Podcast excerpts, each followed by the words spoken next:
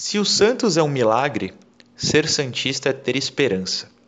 Esperança de que milagres ocorram com mais frequência do que o usual, de que raios caiam diversas vezes no mesmo lugar e de que, de fato, o gramado da Vila Belmiro contenha algum tipo de mágica que torne tudo isso possível.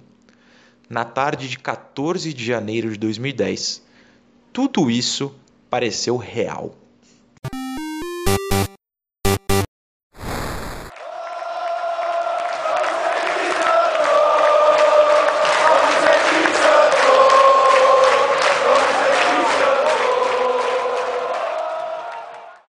Ano de 1995 é dolorosamente eterno na mente do Santista. Por mais que 2002 tenha corrigido os rumos da história, o brasileiro de sete anos antes guarda toda uma mística que, como resume a música, nos faz não desistir, mesmo com todos os problemas que ser torcedor do Santos traz.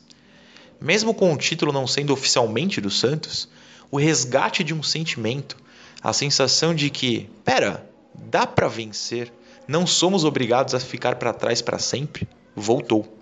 Eliminar o Fluminense, ser roubado contra o Botafogo. De uma maneira ou de outra, o prazer oficializou seu retorno ao imaginário Santista. E tudo isso simbolizado, ou melhor, encarnado, no homem que, de cabelos vermelhos, abriu o mar de esperança.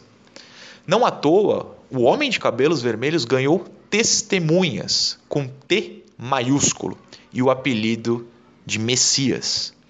Claro, aqui contamos a história de um time campeão da América liderado por um garoto de Moicano. Mas mudar o cabelo não foi uma novidade para o Santista com Neymar. Giovanni, muito antes, viu suas testemunhas pintarem de vermelho seus cabelos para se sentirem deuses por si só, tal como ele, Giovanni, era na visão de todos nós.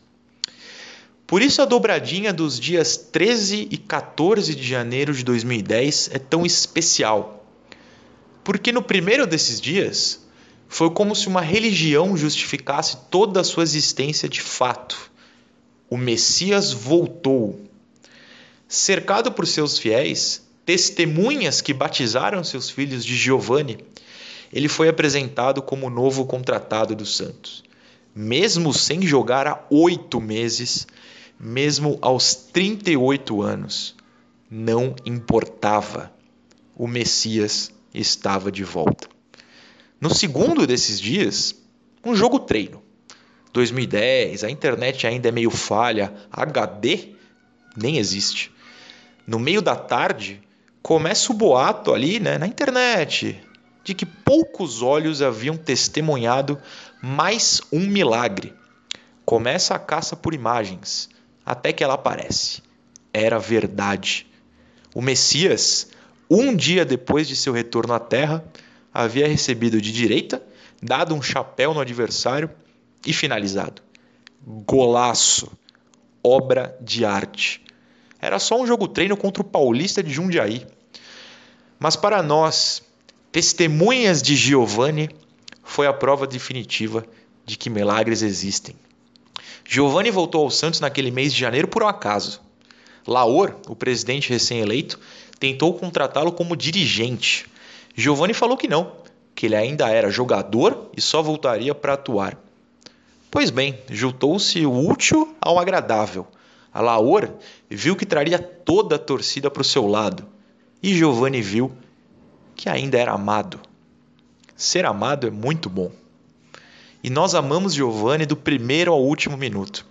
Eu honestamente espero que ele saiba disso. Mesmo que sua passagem não tenha sido espetacular, foi importante. Porque, por exemplo, naquele 14 de janeiro, ele fez um gol, deu passe para outro e o terceiro da vitória foi marcado por aquele que lhe substituiria na idolatria. Lhe substituiria como autor de milagres, que ganharia novas testemunhas, por que não? Que nos faria conquistar o Brasil a América e viajarmos o mundo. Naquele dia, Giovanni ganhou Neymar como parceiro e o Santista ganhou um capítulo a mais em sua Bíblia, aquela em que guardamos todas as nossas esperanças e que as transforme em milagres, e esses milagres em realidade.